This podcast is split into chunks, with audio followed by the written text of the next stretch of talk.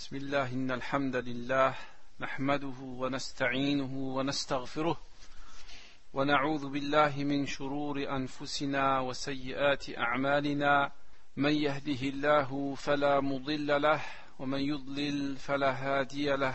وأشهد أن لا إله إلا الله وحده لا شريك له وأشهد أن محمدا عبده ورسوله. صلى الله عليه وعلى آله وصحبه وسلم تسليما كثيرا. إن أصدق الحديث كلام الله وخير الهدي هدي محمد صلى الله عليه وسلم وشر الأمور محدثاتها وكل محدثة بدعة وكل بدعة ضلالة وكل ضلالة في النار. أما بعد فلا زال الحديث مع سيرة رسول الله صلى الله عليه وسلم. وقد رأينا في الدروس السابقة سيرة رسول الله صلى الله عليه وسلم قبل البعثة. ومن بداية اليوم إن شاء الله تعالى سنرى سيرة رسول الله صلى الله عليه وسلم من بعثته صلى الله عليه وسلم إلى موته. Donc nous continuons toujours les cours sur la vie du prophète sallallahu alayhi wa sallam. Depuis le début, les cours sur la sira du prophète sallallahu alayhi portaient sur la vie du prophète sallallahu avant la révélation. Et à partir d'aujourd'hui, insha'Allah ta'ala, nous allons continuer les cours sur la, sur du prophète sallallahu à partir du moment où il a reçu la révélation jusqu'à la mort de notre prophète sallallahu alayhi wa sallam. وحديثنا اليوم إن شاء الله تعالى يكون حول أمرين اثنين. الأمر الأول بدء الوحي على رسول الله صلى الله عليه وسلم. والأمر الثاني دروس وعبر من قصة بدء الوحي على رسول الله صلى الله عليه وسلم. Donc le cours aujourd'hui va porter sur deux points. Le premier point, c'est le début de la révélation sur le prophète sallallahu alayhi wa sallam. Et le deuxième et dernier point portera sur des leçons, des points à retenir concernant l'histoire du début de la révélation sur le prophète sallallahu alayhi wa sallam. فلنبدأ بالأمر الأول وهو قصة بدء الوحي على رسول الله صلى الله عليه وسلم. Donc commençons par le premier point qui est le début de la révélation sur notre prophète sallallahu alayhi wa sallam. فرسولنا صلى الله عليه وسلم يقترب سنه من من الأربعين وكان صلى الله عليه وسلم قبل البعثة يسلم عليه الحجر والشجر والجبال يقول جابر بن سمرة رضي الله عنه قال رسول الله صلى الله عليه وسلم إني لأعرف حجرا بمكة كان يسلم علي قبل أن أبعث وإني لأعرفه الآن. الحديث رواه مسلم. ويقول علي بن أبي طالب رضي الله عنه كنا مع رسول الله صلى الله عليه وسلم بمكة فخرج في بعض نواحيها فما استقبله شجر ولا جبل إلا قال السلام عليك يا رسول الله والحديث صححه الشيخ الألباني في صحيح السيرة النبوية Donc notre prophète sallallahu alayhi wa sallam a bientôt 40 ans. Et avant la révélation, et avant qu'Allah subhanahu wa ta'ala l'envoie comme prophète, les rochers, les montagnes et les arbres saluaient le prophète sallallahu alayhi wa sallam. Jabir ibn Samurah radiallahu anhu rapporte, et le hadith est dans Sahih Muslim, il dit, le prophète alayhi wa sallam dit, je connais un rocher à la Mecque qui me passait le salut, qui me saluait, avant que je sois envoyé par Allah subhanahu wa ta'ala. Et le prophète alayhi wa sallam dit, et je, je connais encore son emplacement. Et Ali ibn Abi Talib anhu dit Nous étions avec le prophète sallallahu alayhi wa sallam. Et lorsque le prophète sallallahu alayhi wa sallam passait devant des arbres, lorsque le prophète sallallahu alayhi wa sallam passait devant un arbre ou devant une montagne, il disait au prophète sallallahu alayhi wa sallam Les salutations soient sur toi, au prophète d'Allah. ورسولنا صلى الله عليه وسلم قبل البعثة كان يحب الخلاء والعزلة والانفراد عن قومه لما يراهم عليه من الضلال المبين من عبادة الأوثان والسجود للأصنام. وقويت محبة النبي صلى الله عليه وسلم للخلوة عند اقتراب البعثة وعند اقتراب نزول الوحي. Et avant la révélation, le prophète sallallahu alayhi wa sallam aimait s'isoler. Il aimait la solitude. Il aimait s'écarter de son peuple. Il aimait rester loin de l'égarement de son peuple qui était plongé dans l'adoration des statues et des idoles. Et plus l'heure plus le moment de la révélation approchait du prophète sallallahu alayhi wa sallam, et plus le prophète sallallahu alayhi wa sallam aimait s'isoler. Et il pratiquait des retraites spirituelles, il pratiquait des retraites dans la grotte de Hira. وبعث رسول الله صلى الله عليه وسلم وعمره أربعون سنة. عن ابن عباس رضي الله عنه قال بعث رسول الله صلى الله عليه وسلم لأربعين سنة فمكث بمكة ثلاث عشرة سنة يوحى إليه ثم أمر بالهجرة عشر سنين ومات وهو صلى الله عليه وسلم ابن ثلاثين سنة أو ثلاثين وستين سنة. Al-Hadith rawahu al-Bukhari Muslim. Et notre prophète sallallahu alayhi wa sallam a été envoyé à l'âge de 40 ans. Ibn Abbas radiallahu anhuma nous dit le prophète sallallahu alayhi wa sallam a été envoyé comme prophète à l'âge de 40 ans. Et pendant 13 ans, il est resté à la Mecque en recevant la révélation d'Allah subhanahu wa ta'ala. Et ensuite, on lui a ordonné d'émigrer vers Médine et il est resté 10 ans à Médine. Et le prophète sallallahu alayhi wa sallam est mort à l'âge de 63 ans. Et le hadith est rapporté par l'imam Bukhari et par l'imam Muslim. ونزل الوحي على رسول الله صلى الله عليه وسلم أول ما نزل يوم الاثنين فقد سئل صلى الله عليه وسلم عن صوم يوم الاثنين فقال ذاك يوم ولدت فيه وذاك يوم أنزل علي فيه Et la première fois que le prophète sallallahu alayhi wa sallam a reçu la révélation d'Allah Azzawajal, ce fut un lundi. Le prophète sallallahu alayhi wa sallam a été interrogé à propos du jeûne du jour de lundi. Et il a dit, c'est un jour, c'est le jour où je suis né, et c'est aussi le jour où j'ai reçu la révélation. والمشهور عند أهل العلم وعند المحققين أنه صلى الله عليه وسلم بعث في شهر رمضان. واستدل ابن إسحاق على ذلك بقوله تعالى شهر رمضان الذي أنزل فيه القرآن هدى للناس وقال صلى الله عليه وسلم أنزلت صحف إبراهيم أول ليلة من رمضان وأنزلت التوراة لست مضين من رمضان وأنزلت الإنجيل لثلاث عشر ليلة خلت من رمضان. وأنزلت الزبور لثمان عشر خلت من رمضان. وأنزل القرآن لأربع وعشرين خلت من رمضان. الحديث صححه الشيخ الألباني في سلسلة الأحاديث الصحيحة. Et ce qui est connu, et ce qui est cité par les hommes de science, c'est que le prophète a été envoyé pendant le mois de Ramadan. Ibn Ishaq rapporte dans son livre la parole d'Allah subhanahu wa ta'ala, où Allah dit le mois du Ramadan est le mois durant lequel le Coran a été révélé comme guide pour les gens. Et le prophète a dit les feuilles de Ibrahim ont été révélées la première nuit de Ramadan. La Torah a été révélée après six jours écoulés du mois du Ramadan l'évangile a été révélé après que 13 nuits du mois de Ramadan se soient écoulées. Et le Zabour a été révélé après que 18 nuits de Ramadan se soient écoulées. Et le Coran a été révélé après que 24 nuits du mois du Ramadan se soient écoulées. Et le hadith a été authentifié par Sheikh al-Albani dans Silsilat al-Ahadith al-Sahiha. فأيضا رسولنا صلى الله عليه وسلم نزل الوحي عليه عندما بلغ أربعين سنة وكان ذلك في يوم الاثنين من شهر رمضان. والوحي الذي ينزل على رسول الله صلى الله عليه وسلم هو الوحي الذي كان ينزل على جميع الأنبياء. والدليل على ذلك قوله تعالى إنا أوحينا إليك كما أوحينا إلى نوح والنبيين من بعده. Donc, le prophète sallallahu alayhi wa sallam a reçu la révélation à 40 ans, un jour de lundi, pendant le mois du Ramadan. Et il a reçu la révélation comme les prophètes avant lui, salam, ont reçu la révélation. Allah Azzawajal dit dans le Coran, dans Surah An-Nisa, nous avons fait une révélation comme nous l'avons fait à Nuh et aux prophètes après lui. والآن تعالوا بنا نستمع قصة بدء الوحي كيف بدأ الوحي على رسول الله صلى الله عليه وسلم.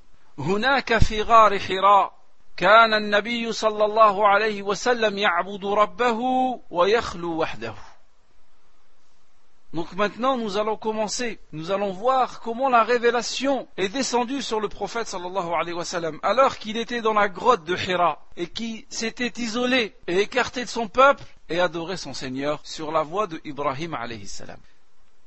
تقول أم المؤمنين عائشة رضي الله عنها وهذا الحديث في صحيح في صحيح البخاري تقول أول ما بدأ به رسول الله صلى الله عليه وسلم من الوحي الرؤية الصادقة مثل فلق الصبح. ثم حبب إليه الخلاء فكان يخلو بغار حراء فيتحنث فيه وهو التعبد الليالي ذوات العدد قبل أن ينزع إلى أهله ويتزود لذلك. ثم يرجع إلى خديجة فيتزود لمثلها حتى جاءه الحق وهو في غار حراء Nous allons maintenant citer le hadith rapporté par l'imam Bukhari et c'est Aïcha radiallahu anha qui nous le raconte sur la façon dont la révélation est descendue sur le prophète sallallahu alayhi wa sallam. Aïcha radiallahu anha, la mère des croyants, dit les visions véridiques, les visions véridiques durant le sommeil ont été les premières manifestations de la révélation chez le prophète sallallahu alayhi wa sallam. La révélation a commencé par des visions véridiques. Et elle venait au prophète sallallahu alayhi wa sallam, et ces visions, elles lui étaient aussi claires que la clarté de l'aube. Et puis, après ceci, Allah subhanahu wa ta'ala fit aimer au prophète sallallahu alayhi wa sallam la solitude. Alors le prophète sallallahu se retira dans la grotte de Hira où il s'adonnait à l'adoration d'Allah durant un certain temps pendant des nuits avant de revenir dans sa famille pour faire des provisions et il repartait et ensuite revenait chez Khadija pour prendre de nouvelles provisions pour une nouvelle retraite. Et il continua ainsi, le prophète sallallahu alayhi wa sallam, jusqu'au jour où dans la grotte se présenta à lui un ange. Ou plutôt jusqu'au jour où dans la grotte lui parvient la vérité, dans la grotte de Hira. فجاءه الملك فقال له اقرأ فقال النبي صلى الله عليه وسلم ما أنا بقارئ قال فأخذني فغطني حتى بلغ مني الجهد ثم أرسلني فقال اقرأ. فقلت ما أنا بقارئ. فأخذني فغطني حتى بلغ مني الجهد ثم أرسلني ثم قال اقرأ. فقلت ما أنا بقارئ.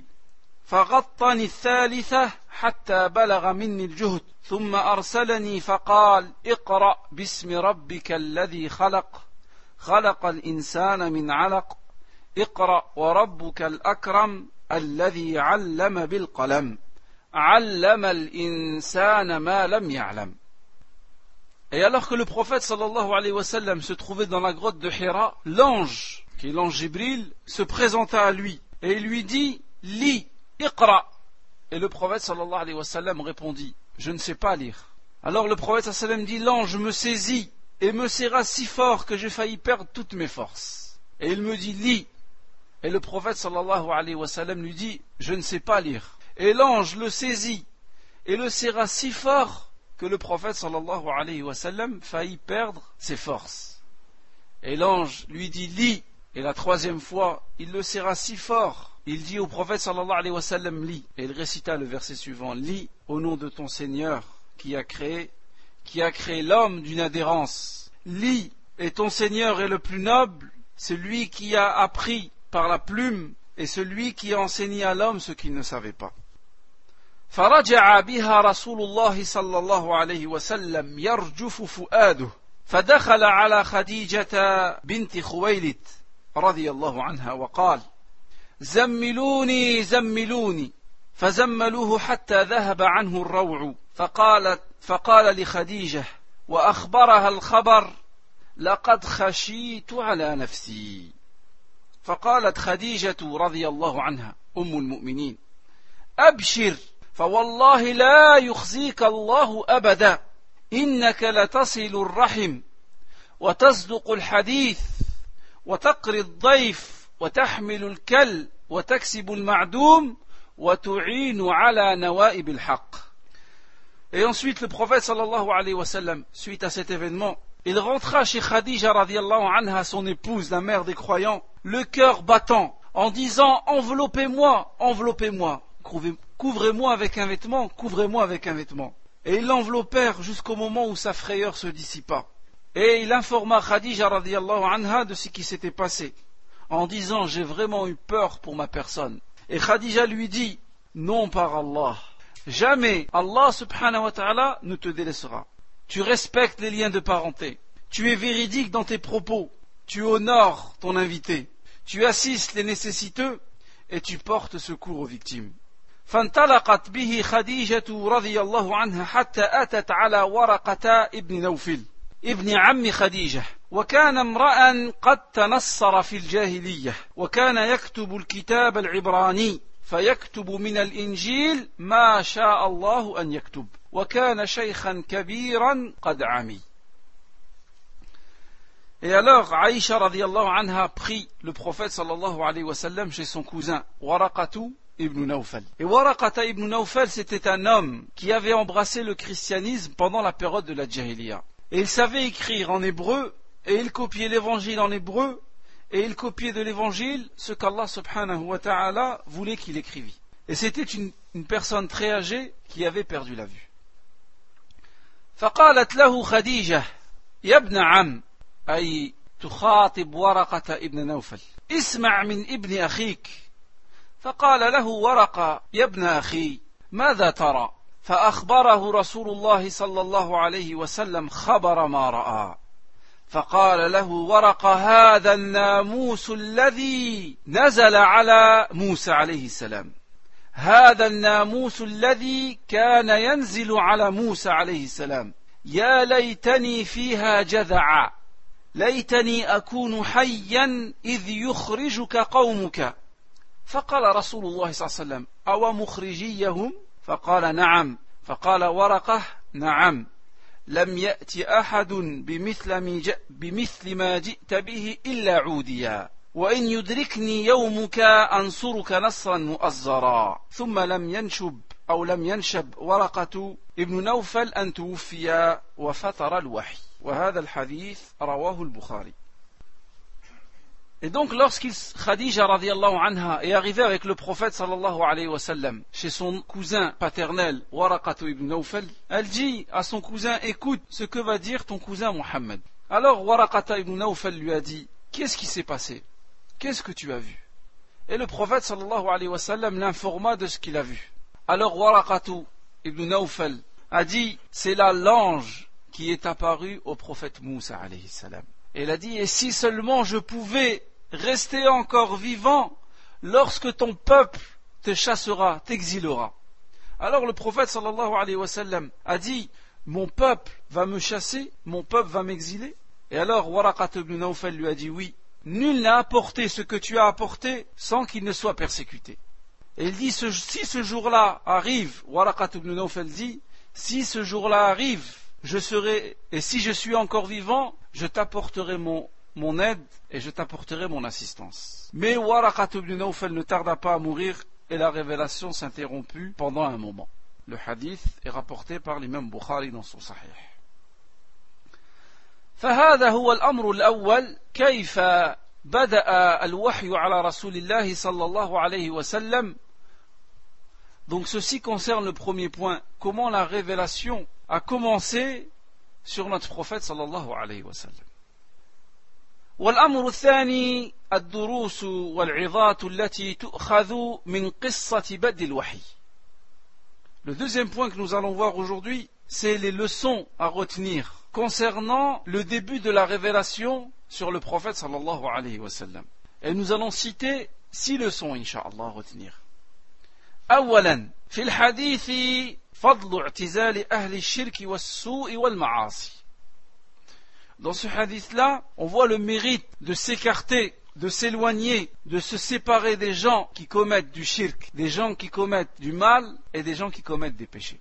Le prophète sallallahu alayhi wa sallam, comme ça a été rapporté dans le hadith, ثم حبب إليه الخلاء il est venu dans le hadith. Ensuite, Allah Azzawajal a fait, a fait aimer à son prophète sallallahu alayhi wa sallam la solitude. فَكَانَ يَخْلُو بِغَارِ حِرَاء يَتَحَنَّثُ فِيهِ Et le prophète sallallahu alayhi wa sallam s'isolait dans la grotte de Hira et il adorait son Seigneur. يَتَحَنَّثُ فِيهِ يَتَحَنَّثُ Et dans certaines versions, يَتَحَنَّفُ فِيهِ بمعنى الحنفية.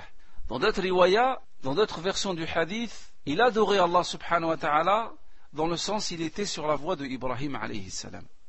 فقال الله تعالى في كتابه حاكيا عن إبراهيم عليه السلام وأعتزلكم وما تدعون من دون الله وأدعو ربي عسى ألا أكون بدعاء ربي شقيا.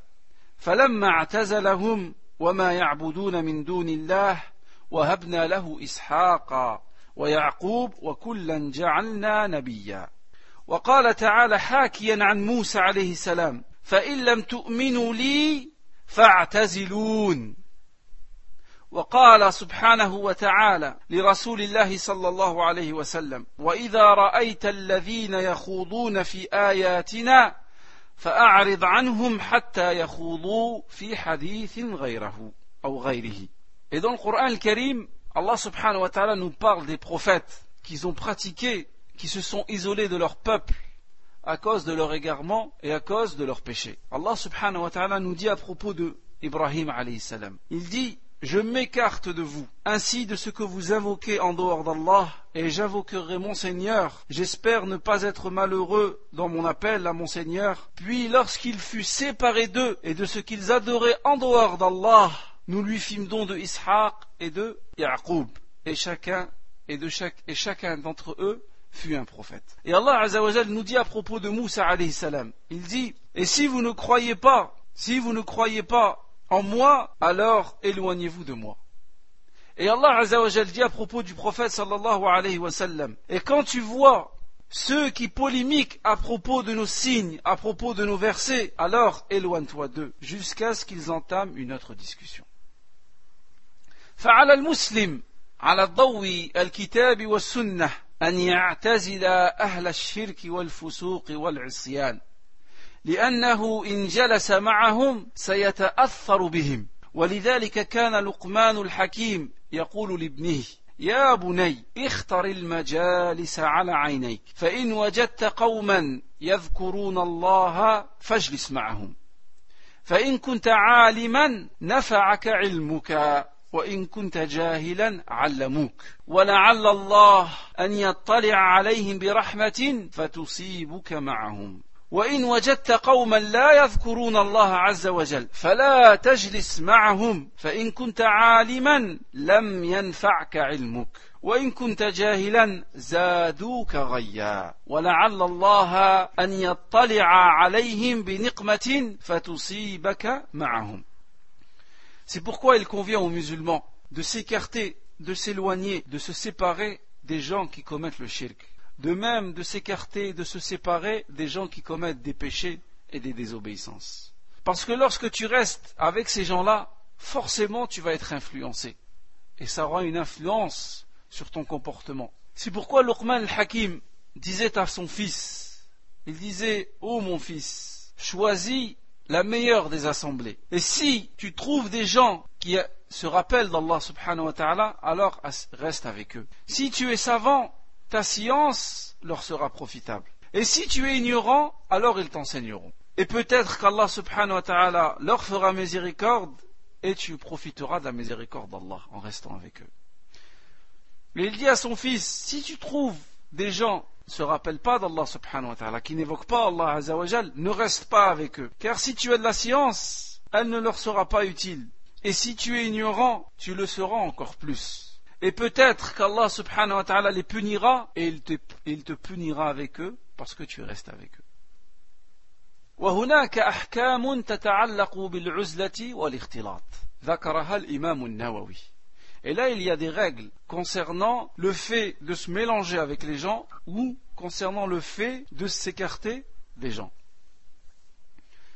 يقول الإمام النووي في معنى كلامه واعلم أن الاختلاط بالناس لمن قدر على الأمر بالمعروف والنهي عن المنكر وصبره على الأذى وقمع نفسه عن الإيذاء هو المستحب وهو المختار الذي كان عليه رسول الله صلى الله عليه وسلم وسائر الأنبياء والمرسلين وكذلك الخلفاء الراشدون ومن بعدهم من الصحابة والتابعين ومن بعدهم من علماء المسلمين ويقول النبي صلى الله عليه وسلم المؤمن الذي يخالط الناس ويصبر على أذاهم خير من المؤمن الذي لا يخالط الناس ولا يصبر على أذاهم.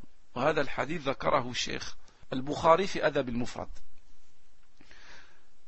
L'imam Nawawi dit Sache que le fait de se mélanger avec les gens, pour celui qui est capable d'ordonner le bien et d'interdire le blâmable, qui est capable de patienter face au mal, au tort des gens, et qui peut se retenir lui-même de faire du tort aux gens, ceci est préférable. Se mélanger avec les gens dans ces conditions-là, c'est préférable.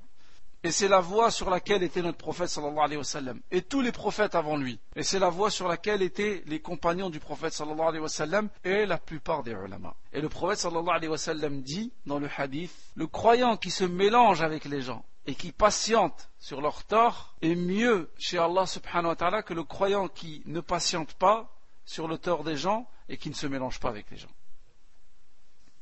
والعزلة عند فساد الناس وفساد الزمان أو عند الخوف من فتنة في الدين أو وقوع في حرام وشبهات ونحوها فالعزلة حين ذاك مستحبة et le fait de s'isoler des gens en période de fitna, lorsque l'endroit dans lequel tu vis, ou l'époque à laquelle tu vis, est une époque de perturbation, ou si la personne craint de tomber dans les péchés, ou craint de tomber dans les, dans ambiguïtés, à ce moment-là, s'isoler des gens est préférable. Et al-uzla, le fait de s'isoler des gens, doit être fait en respectant trois piliers. Le fait de t'isoler ne doit pas empêcher, tu ne dois pas délaisser pour autant la prière en groupe et la prière du Jumu'ah. Deuxième pilier, c'est de choisir la bonne compagnie et les bons amis Et la personne ne doit pas s'aventurer et élargir le cercle de ce qu'Allah tabaraka wa ta'ala a permis. فالفائدة الأولى من حديث عائشة رضي الله عنها فضل اعتزال أهل الشرك والفسوق والمعاصي. La première leçon à retenir concernant le cours d'aujourd'hui, et particulièrement le hadith de Aïcha radiallahu anha, c'est le mérite de s'éloigner, de s'écarter de ceux qui commettent des péchés, de ceux qui commettent du mal ou de ceux qui commettent du shirk, avec les règles qu'on a citées précédemment. ثانيا الفائدة الثانية في الحديث فضل أمنا أم المؤمنين خديجة رضي الله عنها deuxième leçon à retenir concernant le hadith de Aïcha anha sur le début de la révélation, c'est le mérite de la mère des croyantes de Khadija radiallahu anha.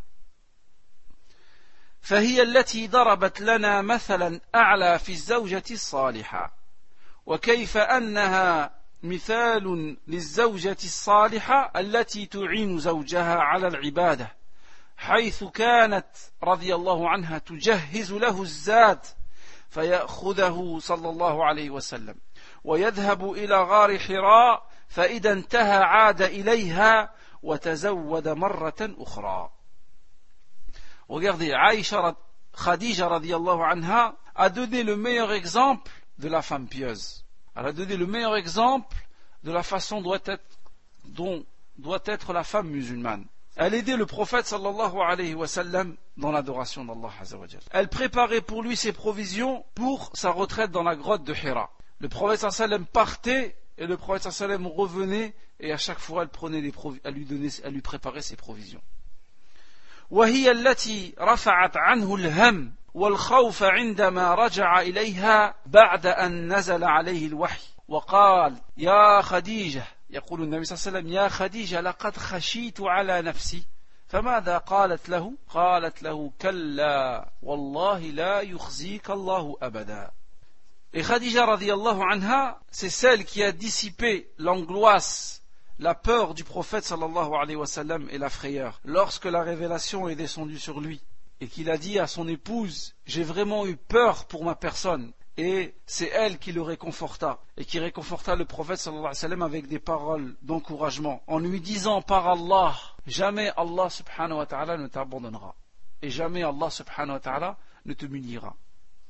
وهي التي أخذت بزوجها وذهبت إلى ورقة ابن نوفل حتى تفرج عن رسول الله صلى الله عليه وسلم كربه وتطمن قلبه أن ما نزل به هو الخير. وهكذا تكون الزوجة الصالحة تعين زوجها على طاعة الله. فإن رجع من عمله مهموما حزينا تخفف عنه الهم والحزن ولا تزيد عليه الهم والحزن. Et Khadija radiallahu anha, c'est celle qui amena le, c'est elle qui amena le prophète sallallahu alayhi wa c'est son cousin, pour soulager les angoisses et pour apaiser le cœur du prophète sallallahu alayhi wa en lui assurant qu'il s'agissait bien là de la révélation. Et c'est ainsi que doit être la femme musulmane, la femme pieuse, qui aide son mari dans l'adoration d'Allah azawajal. Et lorsqu'il revient du travail, lorsqu'il revient fatigué, lorsqu'il revient soucieux, lorsqu'il revient triste, la femme pieuse allège son fardeau, allège ses soucis, sa tristesse et dissipe sa fatigue. فالفائدة الثانية من قصة بدء الوحي فيه فضل أمنا خديجة رضي الله عنها. Donc la deuxième leçon à retenir concernant le début de la révélation, on voit bien le mérite de Khadija radiallahu anha. ثالثا في الحديث فضل العلم وأن الإسلام يدعو إلى العلم من أول لحظة ففي أول آية نزلت من السماء وأول أمر نزل من السماء على رسول الله صلى الله عليه وسلم هو اقرأ أي تعلم. وفي هذا الحث على طلب العلم. يقول الله عز وجل اقرأ باسم ربك الذي خلق خلق الإنسان من علق اقرأ وربك الأكرم الذي علم بالقلم علم الإنسان ما لم يعلم. فيجب على المسلم أن يتعلم دينه من كتاب الله ومن سنة رسول الله صلى الله عليه وسلم بفهم سلف هذه الأمة وعلى رأسهم أصحاب محمد صلى الله عليه وسلم. لأنه بالعلم الشرعي بكتاب الله وبسنة رسول الله وبأقوال الصحابة يميز المسلم بين الكفر والإيمان ويميز المسلم بين الشرك والتوحيد ويميز بين السنة والبدعة ويميز بين الحلال والحرام. فيعبد الله سبحانه وتعالى كما أمر الله عز وجل على طريقة رسول الله صلى الله عليه وسلم. La troisième leçon à retenir concernant le hadith du début de la révélation, c'est on voit bien le mérite de la science et du savoir. Parce que l'islam a appelé vers la science dès les premiers instants de la révélation. Le premier verset descendu, le premier ordre qu'Allah subhanahu wa ta'ala a donné à son prophète et a donné à cette communauté, c'est Iqra, lis, ta'allam, apprends. Lorsqu'Allah subhanahu wa ta'ala dit Iqra bismi rabbika alladhi khalaq. Donc il il est obligatoire pour le musulman et pour la musulmane d'apprendre sa religion. Et le musulman apprend sa religion du livre d'Allah, de l'authentique de la sunna du prophète sallallahu alayhi wa sallam, selon la compréhension des sahaba anhum. Comme ont compris les compagnons anhum le Coran, et comme ont compris les compagnons anhum la sunna du prophète sallallahu alayhi wa sallam. Et avec cette science du livre d'Allah, de la sunna du prophète sallallahu alayhi wa sallam authentique, le musulman va distinguer entre le kufr, la mécréance, et entre la foi. Le musulman distinguera entre l'associationnisme et l'unicité d'Allah subhanahu wa ta'ala. Le musulman distinguera entre la sunna du prophète sallam et la bid'a. et l'innovation. Et le musulman distinguera entre le halal, ce qui est licite, et entre le haram, ce qui est interdit. Et ainsi le musulman pourra adorer Allah subhanahu wa ta'ala comme Allah azawajal a légiféré selon les pas et selon la voie du prophète sallallahu alayhi wa sallam et de ses compagnons radiallahu anhum. الفائدة الرابعة في الحديث فيه فضل ورقة ابن نوفل. Dans ce hadith, il y a, on voit le mérite de Waraqah ibn Nawfal. قال النبي صلى الله عليه وسلم لا تسب ورقه فإني رأيت له جنة أو جنتين. والحديث صححه الشيخ الألباني وهو في صحيح السيرة النبوية. وسئل رسول الله صلى الله عليه وسلم عن ورقة ابن نوفل فقال لقد رأيته فرأيت عليه ثياب بياض أبصرته في بطنان أي في وسط الجنة. بس أبصرته في بطنان الجنة وعليه السندس والحديث صححه شيخ الألباني في صحيح السيرة النبوية Concernant les mérites de Waraqatu ibn Nawfal, le prophète sallallahu alayhi wa sallam dit N'insultez pas Waraqah, car il a un ou deux jardins au paradis. Et dans un autre hadith, le prophète sallallahu alayhi wa sallam a été questionné à propos de Waraqa ibn Nawfal. Et le prophète sallallahu alayhi wa sallam a dit Je l'ai vu vêtu de vêtements blancs et je l'ai vu dans le milieu du paradis et il était vêtu d'un vêtement de satin. Donc ceci concerne le mérite de Waraqatu ibn Nawfal. خامسا في الحديث بيان سنة من سنن الأمم مع الأنبياء ومع من يدعوهم إلى إلى الله سبحانه وتعالى وهذه السنة ما هي هي التكذيب والإخراج والقتل. وهذا يؤخذ من قول ورقة يا ليتني أكون حيا إذ يخرجك قومك. فقال النبي صلى الله عليه وسلم أو مخرجيهم؟ قال نعم. لم يأتي أحد بمثل ما جئت به إلا عودي. La cinquième leçon à retenir concernant le hadith de Aïcha radiallahu anha sur le début de la révélation, c'est que être chassé, être combattu, être traité de menteur fait partie de la voie des prophètes et fait partie de la voie de ceux qui empruntent la voie des prophètes et de ceux qui appellent les gens vers le tawhid et vers la religion authentique d'Allah subhanahu wa ta'ala. Quelle est cette voie C'est le fait d'être traité de menteur, le fait d'être pourchassé, d'être exilé, le fait d'être tué, d'être combattu. Et ceci, on le tire de la parole de Waraqat ibn Nawfal lorsqu'il dit au prophète sallallahu alayhi wa sallam Si seulement j'étais vivant lorsque ton peuple te chassera. Alors le prophète sallallahu alayhi wa sallam était étonné. Parce que le prophète c'est Sadiq, l'amin, il est aimé dans son peuple. Il a dit mon peuple va m'exiler, va me chasser. Et Waraqa ibn Nawfal a dit, nul n'apporte ce que tu vas apporter sans être chassé. وكذلك الأنبياء وكذلك الرسل وكذلك من دعا إلى التوحيد. Et ceci est le chemin de tous les prophètes et de tous les envoyés d'Allah subhanahu wa ta'ala et de ceux qui s'attachent à la religion d'Allah azza wa jal, la vraie religion. يقول الله عز وجل عن نوح عليه السلام مكث في قومه ألف سنة إلا خمسين عاما يدعو قومه إلى التوحيد. فقال لهم يا قوم اعبدوا الله ما لكم من إله غيره. إني أخاف عليكم عذاب يوم عظيم. فماذا قالوا له؟ قالوا له إنا لنراك في ضلال مبين. أي اتهموه بالضلال. وقالوا إن هو إلا رجل به جنة فتربصوا به حتى حين. فاتهموه بالجنون. وقالوا في آية وفي موضع آخر لئن لم تنتهي يا نوح لتكونن من المرجومين. فهددوه بالرجم هذه سنة سنة الأنبياء Regardez Nuh alayhi salam. Lorsqu'il a appelé son peuple pendant 950 ans, il les appelle vers le tawhid.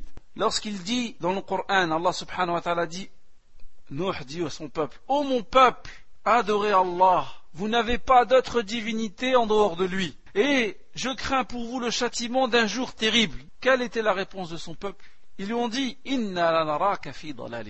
Nous te voyons dans un égarement manifeste. Ils l'ont accusé d'être dans l'égarement.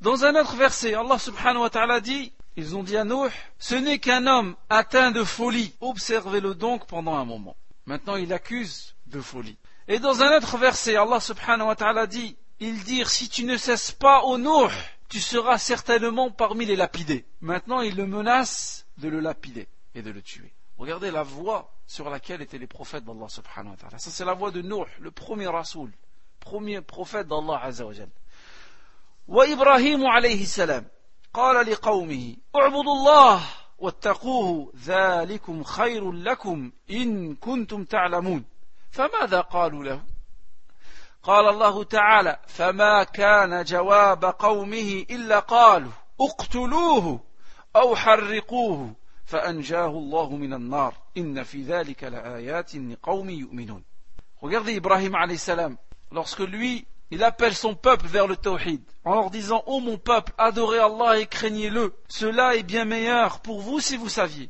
Quelle était la réponse de son peuple Allah Azzawajal dit Son peuple ne fit d'autre réponse que tuez-le ou brûlez-le. Mais Allah subhanahu wa ta'ala le sauva du feu et c'est bien là un signe pour les gens qui croient. وهذا لوط عليه السلام نهى قومه عن الفاحشة فماذا قالوا له فما كان جواب قومه إلا قالوا أخرجوا آل لوط من قريتكم إنهم أناس يتطهرون Regardez lorsque l'autre, alayhi salam, blâme son peuple de la turpitude qu'il commettait, quelle a été la réponse de son peuple Ils lui ont dit, puis son peuple n'eut de réponse. Quelle était cette réponse Expulsez-le de votre cité, expulsez de votre cité la famille de l'autre, car ce sont des gens qui affectent la pureté. وقالوا لرسول لرسولهم لئن لم تنتهي يا لوط لتكونن من المخرجين Ils ont dit à leur prophète, si tu ne cesses pas au Lot, tu seras parmi les expulsés. فهذه سنة الله سبحانه وتعالى مع رسلهم ومع من دعا إلى الله في كل زمان وفي كل مكان. Et ceci est la voie, la tradition d'Allah subhanahu wa ta'ala lorsqu'il a envoyé tous les prophètes lorsque toute personne appelle vers le tawhid et appelle sur le fait de s'attacher à la vraie religion. Ils sont traités de menteurs. Ils sont traités de folie. Il est fou. Il a mis une barbe, il a mis un kamis, il est fou, subhanallah. Elle a mis un niqab, elle a mis un djilbab, elle est folle. C'est pas vrai, ça n'existe pas dans l'islam. Ça veut dire quoi mettre un pantalon court Hein? Et parfois même, dans certains endroits, les gens sont expulsés. Parfois même, des gens sont combattus pour cela. Ceci est la cinquième leçon à retenir concernant ce hadith. والفائدة السادسة هي في قول عائشة رضي الله عنها أول ما بدأ به رسول الله صلى الله عليه وسلم من الوحي الرؤيا الصادقة فكانت تأتي كانت تأتي مثل فلق الصبح وفي هذا دليل على أن الوحي على أن الوحي له مراتب وله أقسام Donc la sixième leçon à retenir concernant le hadith d'aujourd'hui, c'est dans la parole de Aïcha radiallahu anha lorsqu'elle dit les premières manifestations de la révélation. Les premières manifestations de la révélation sur le prophète sallallahu alayhi wa sallam fut les visions véridiques. Et dans cette parole de Aïcha radiallahu anha, il y a une preuve que la révélation connaît plusieurs étapes. ويقول الإمام ابن القيم رحمه الله تعالى وهو يذكر مراتب الوحي. Et l'imam Ibn al-Qayyim rahimahullah cite la révélation et ses différentes formes et ses différentes étapes. Il en cite sept. أولها الرؤية الرؤيا الصادقة وكانت مبدأ وحيه صلى الله عليه وسلم وكان لا يرى رؤيا إلا جاءت مثل فلق الصبح La première étape de la révélation, c'était la vision véridique. Et ces visions étaient aussi claires pour le prophète sallallahu alayhi wa sallam que la clarté de l'aube. Et c'est par ces visions-là, ces visions-là étaient la première forme, la première étape de la révélation. المرحلة الثانية ما كان يلقيه الملك في روعه وفي قلب رسول الله صلى الله عليه وسلم من غير أن يراه رسول الله صلى الله عليه وسلم. كما قال النبي صلى الله عليه وسلم إن روح القدس نفث في روحي. نفث في روعي أي في نفسي. أنه لن تموت نفس حتى تستكمل رزقها فأجملوا في الطلب. ولا يحملنكم استبطاء الرزق على أن تطلبوه بمعصية الله فإنما عند الله لا ينال إلا بطاعته. والحديث صححه الشيخ الألباني في صحيح الجامع. La deuxième étape de la révélation, c'est l'ange inspire l'esprit et le cœur du prophète sallallahu alayhi wa sallam tout en restant invisible pour le prophète sallallahu alayhi wa sallam. Jibril, le prophète sallam dit dans le hadith, Jibril me souffla dans mon esprit que personne ne va mourir sans terminer sa subsistance. Aucune âme ne va mourir sans terminer son risque, sa subsistance. Alors craignez Allah subhanahu wa ta'ala et utilisez que des voies licites pour acquérir votre subsistance. Et que la subsistance qui tarde à venir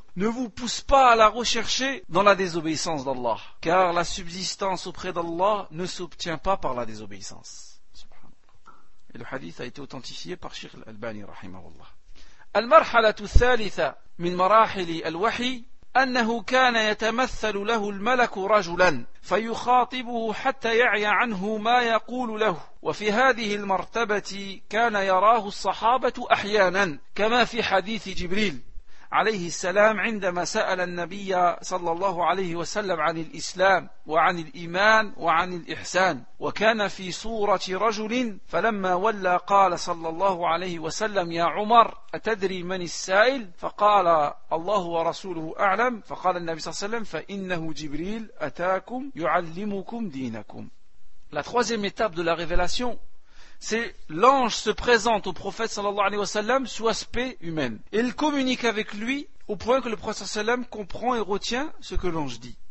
Et parfois les compagnons anhum étaient présents lorsque l'ange se présentait au prophète sallallahu alayhi wa sallam, comme lorsqu'ils sont comme lorsque Jibril est venu questionner le prophète sallallahu alayhi wa sallam sur l'iman, sur l'islam, sur l'ihsan, et qu'il était sous la forme d'un d'un homme. Et lorsque le prophète sallam a demandé à Omar qui est cet homme, il lui a dit Allah et son prophète savent mieux. Et le prophète sallam a dit c'est Jibril, il est venu vous enseigner la religion d'Allah subhanahu wa ta'ala.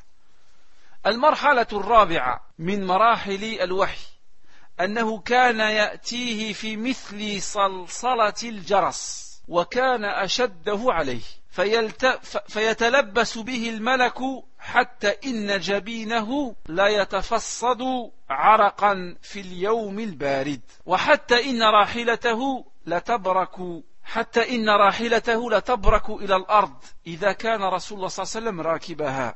ولقد جاءه الوحي مرة كذلك وفخذه على فخذ زيد بن ثابت فثقلت عليه حتى كادت تردها. La quatrième étape de la révélation sur le prophète sallallahu alayhi wa sallam, c'est que parfois la révélation venait au prophète sallallahu alayhi wa sallam comme le retentissement d'une cloche, comme le retentissement d'une clochette. Et cette forme de révélation était la plus pesante sur le prophète sallallahu alayhi wa sallam. Au point où le prophète sallallahu alayhi wa sallam transpirait et la sueur coulait de son front alors qu'on était dans une journée d'hiver glacial. Et au point où parfois le prophète sallallahu alayhi wa sallam était sa monture se vautrait s'il l'enfourchait. Elle tombait à terre. Et la révélation lui était déjà venue sous cette forme alors que sa cuisse était sur celle de Zayd ibn Thabit. Et Zayd ibn Thabit a dit Ma cuisse a failli se casser lorsque la révélation est tombée sur le prophète sallallahu alayhi wa sallam. Et ceci est cité par l'imam Ibn Qayyim dans Zad al-Mi'ad. المرحلة الخامسة أنه يرى الملك في صورته التي خلق عليها فيوحي إليه ما شاء الله أن يوحيه وهذا وقع له مرتين كما ذكر الله ذلك في سورة النجم La cinquième étape dans la révélation, la cinquième forme de révélation, c'est le prophète sallallahu alayhi wa sallam voyait l'ange tel qu'Allah azza wa l'a créé. Et l'ange lui révèle ce qu'Allah subhanahu wa ta'ala lui demande de révéler. Et ceci arriva deux fois dans la vie du prophète sallallahu alayhi wa sallam. Une fois à Mecca et une deuxième fois durant l'ascension, où il vit l'ange sous sa vraie forme. السادسة أو المرحلة السادسة ما أوحاه الله سبحانه وتعالى وهو فوق السماوات السبع ليلة الإسراء وليلة المعراج من فرض الصلاة وغيرها La sixième forme de révélation, il s'agit de ce qu'Allah subhanahu wa ta'ala a directement révélé au prophète sallallahu alayhi wa sallam du haut des sept cieux. Et ceci s'est déroulé la nuit de l'ascension lorsqu'Allah subhanahu wa ta'ala a rendu obligatoire la prière. المرحلة السابعة هي كلام الله له منه إليه بلا واسطة بلا واسطة ملك. كما كلم الله سبحانه وتعالى موسى بن عمران عليه السلام.